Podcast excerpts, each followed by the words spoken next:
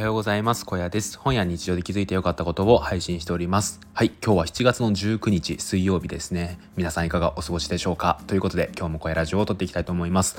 最近暑いですね。本当に僕昨日は本当になんだ39度ぐらいあったのかなと思うんですけど、めちゃめちゃ暑くて、もう家にいてもクーラーかけても暑いくらい暑くてですね、うん、本当にね、今連日熱中症の方が出ているので、皆さん気をつけてください。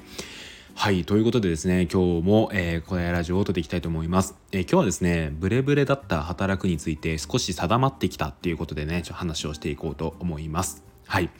えっと、まあ、働くっていうことはですね、まあ、どうですか、えー、専門学校とか高校とか、あと大学卒業したら、まあ、働きますよね。で、まあ、その働くっていうことについて、こう、いろいろとね、考えることっていうのは、まあ、特にこう、学生の方であったりとか、僕みたいに20代、あと30代の方なんかは本当に多いんじゃないのかなと思います。うん。であの、まあ、こう働くについてですねここまで考えるようになったのって多分昔は多分違うと思うんですよねもっとこうがむしゃらに働いていたというか、まあ、この会社に入ったらそこでちゃんと勤め上げるんだみたいな考えがすごい浸透していた中でなぜここまでですね僕たちが働くについて考えるようになったかというのをね僕なりに考えてみると SNS の発達なんじゃないかなということを思うんですよね。うん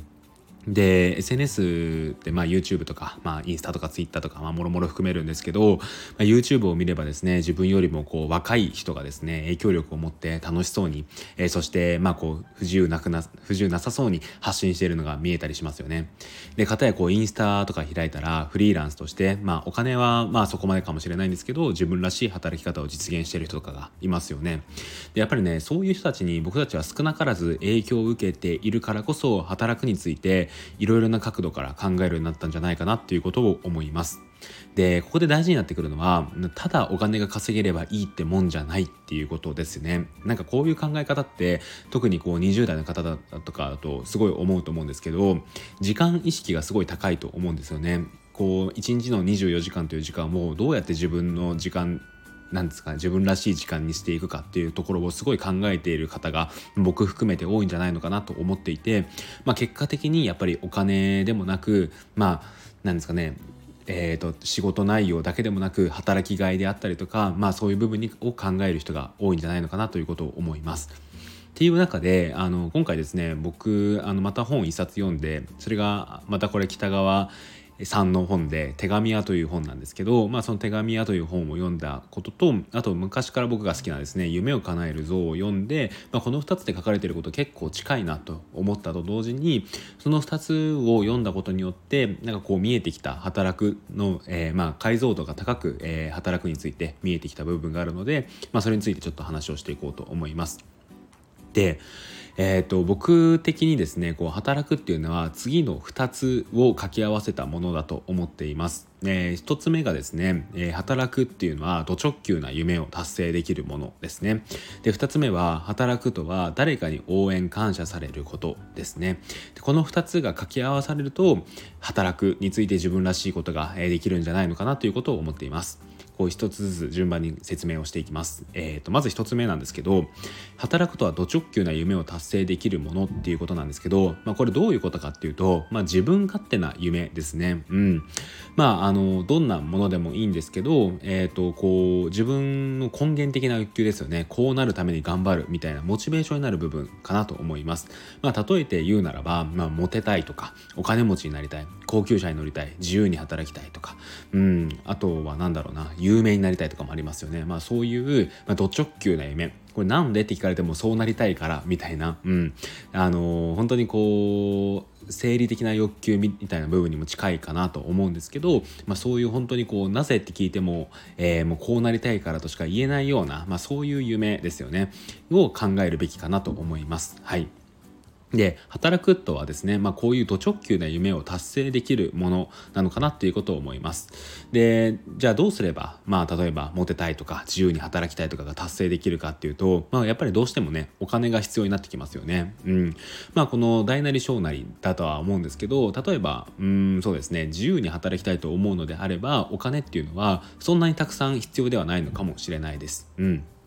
まあこう自分の、えー、自分の生活を担保できるぐらいのお金っていうのを毎月稼げれば、えー、まあ自由に働くことはできるかなって考えたりとか、まあ、あとはですね高級車に乗りたいとか思うんだったらやっぱりこうなんですかね年収1000万とか、えー、1000 200万、えー、なんか刻んじゃった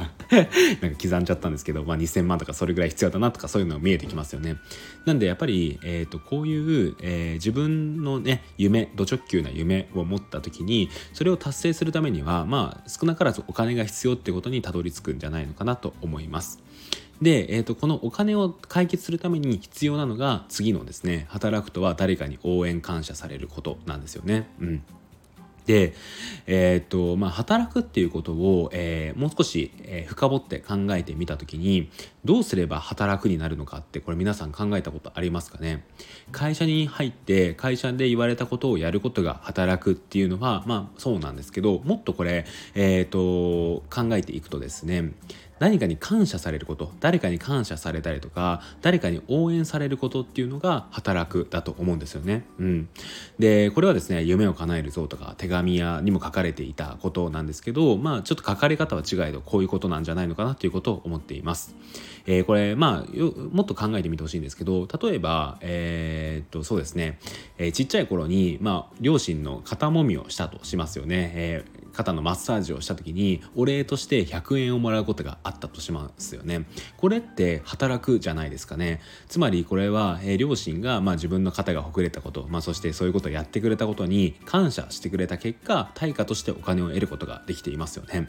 なんで、えー、とこれをもっと、えー、規模を大きくしていくと例えば、えーまあ、ユニクロとかであれば、まあ、こう比較的安価な服っていうのを、えー、買いやすい値段で提供することによって人々の、えー、こうなんですかねファッションとか、まあ、機能性の部分とかをこう担保することができるそれがやっぱり感謝されることだしもっとこの、えユニクロの服を買いたいっていうことがつまり応援とかにもなってくると思うんですよね。うん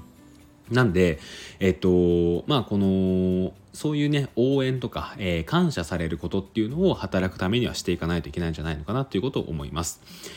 で、まあその応援感謝っていう部分ですよね、に関して自分がどういうことで応援されたいのか感謝されたいのかっていうことを考えないといけないのかなっていうことが、まあ次のポイントですね。うん。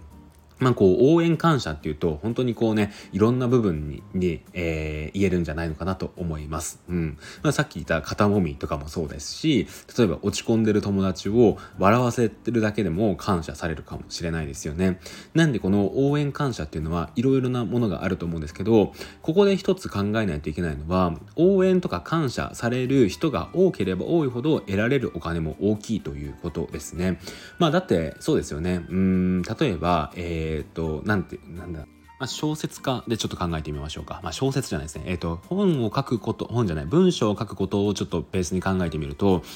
例えばですね、えっ、ー、と、ある自分の友達が落ち込んでいた時に、その人に向けて手紙を書いたとしますよね。この時って、そのお友達からは感謝されて、まあ、もしかしたらねこうありがとうと言ってもらえるかもしれないし、まあ、それと、まあ、その後ですね、うん、プレゼントとかがもらえるかもしれないですよね。はい、で例えばですねこれが次に、えーと、どこかの編集ですよねウェブメディアとかを運営しているところでライターを募集していたとしてそこのライターに応募してそこで文字を書くようになったとしましょう。でこの場合はそのメディアの編集者とかその会社から感謝されますよね。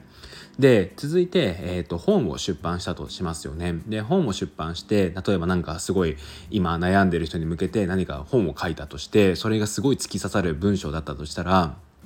それの本って多分ベストセラーになってたくさんの人が読みますよね。でそれって感謝の形としておそらくこう印税として、えー、その作家のえー、さんのもとにこうお金が入ってくると思うんですよね。なんでその感謝、えー、応援っていうその割合割合というかその人数によって得られる金額っていうのは違うと思うんですよね。なんでこう自分がね最初の丸1で考えた1つ目で考えた、えーと、と直球な夢を実現するために必要なお金っていうのを逆算してそれに必要なお金ってどれくらいなんだろうかって考えた時におのずとですねその何で感謝応援されたいかっていうこととあとはどのぐらいの規模でやってみるべきなのかっていうのが見えてくるんじゃないのかなっていうことを思います、まあ、例えば、えー、たくさんの金額を得たいのであればやっぱりそれは会社を作るなり会社に入るなりすることが大事だと思うしこう個人でね、えー、まあそんなに大きな額はいらないということであれば個人フリーランスとしてやっていくっていう道があるんじゃないのかなっていうことを思います。ただこれ例外があってですねあのインフルエンサーと呼ばれる人たちはやっぱりねこう一人ですけどまあその中でフォローワーが何十人何百万人といるのでそういう人たちが応援してくれるわけですからそれはまああのまあそうですねえっ、ー、とまあ例外的にそういうこともあるという認識でいいんじゃないのかなということを思います。なんでこうここのね2つから考えって言えることっていうのは、まあ、働くっていうとどうしてもねこういう職業をやりたいとかこうなってみたい、えー、まあ、例えば作家になりたいとか、えー、となんですかねマーケターになりたいとか、えー、まあインフルエンサーになりたいとか、まあ、そういうのが先に来てしまうがちしまいがちだと思うんですけどなんかねこのここの2つを考えた時に思うことは何かこう自分の中で応援感謝されたいことっていうのを考えてみた時まあそれで応援感謝されやすいものとかでもいいと思うんですけどを考えていった時に自分ならどういうものがあるのかなっていうことを一回ね考えてみるといいと思うんですよ。例えば、えーと、笑わせることが得意でそれが苦じゃないということであればもしかしたらねお笑い芸人とか、えー、YouTuber とかの道があるかもしれないですしまあ、あと他ですね文章を書くのが苦ではないっていうことであればそれで感謝されればいいなっていうことにたどり着くとして、まあ、作家とかメディアの編集者とかライターみたいな道がありますよね。であとはこう人と話すことが苦じゃなくてそこからこう誰かに感謝されたりとかしたいっていうのであれば営業とか、まあ、もしくはもっと何て言うかななんだなんだ インタビュアーとか、えー、インタビューいいか、インタビューいいですね。ん？インタビューあーか、インタビューあーですね。あとかがあるんじゃないかなっていうことを思います。なんでこう、自分の中で棚卸しをしていった時に、まあ、どういうことであれば、あのー、なんていうのかな。え、感謝とか応援されやすいのかとかされたいのかっていうことを考えていってそれに当てはまる職業を探していくでその職業を探していた時に、まあ、その中で得られる金額っていうのが大体見えてくると思うんですけどそれが自分のド直球な夢を叶えることができるのかっていう部分をこうね、考えていくと結構こう自分の視野というか働くことについての解像度っていうのが結構上がっていくんじゃないのかなっていうことを思いました。なんかねちょっと話がね2点3点してしまったのでちょっと分かりづらい部分があったんですけど何かしらねこの放送で、えー、伝わっていれば嬉しいなということを思いますそれでは最後にコメントを読み上げたいと思いますはい、えーと、ちんみさんからいただきました。ありがとうございます。えー、心、体を整える時間、ん？心と、心体を整える必要ある時期はじっくり自分を知る時間に当ててみてください。僕も今人生の活力となるものを拾い探し拾い集めている途中です。無駄な時間なんてないので悩んだり考え込むのも自分を知るきっかけのかけらなので正解です。ということでありがとうございます。なんかとても勇気の出るメッセージですね。うん。なんか本当にこう自分自分でもねこういろんな本を読んでいて、まあ、無駄な時間がないとか、えー、まあそういうことがね結構書かれていてそうだなっていうことを思うんですけど改めてねこう自分に向けられたメッセージとして受け取るっていうのはすごい嬉しいなと思います。ジミさんありがとうございます。続いて、えー、KYM さんですね。ありがとうございます。小屋さんお久しぶりです。冒頭の声色から今小屋さんの中で何か考えていることがある時期なのかなと感じました。未来のことを考えすぎて立ち止まってしまうこと、私も多いので、その不安感すごくわかります。声ラジオを絶対続けるって言ってくださって嬉しいです。現在に目を向けて生きる私も肝に銘じます。危険な暑さが続いているので、体調本当に気をつけましょうね。いい夏を。ということで、ありがとうございます。はい。本当にね、ケアエミさんもいつもありがとうございます。すごい嬉しいメッセージですね。あのー、そうですね、えー、自分の中でこういろいろと考えてしまうことがあるんですけど、まあそういう時に本当に今だ、今が大事なんだってことを自分の中でね、言い聞かせていろいろ考えているところです。うん。ただですね、やっぱりこういう経験をしているからこそですね、あのー、またもっと1年とかね2年とか経った時にあの時こういう経験をしていたからこそ今こう思えるんだみたいなね形になってくるんじゃないのかなっていうことを僕は思っているのでなんかそういうねポジティブな姿勢っていうのは忘れないようにしたいなということを思います、えー、KYM さんもいい夏を過ごされてください。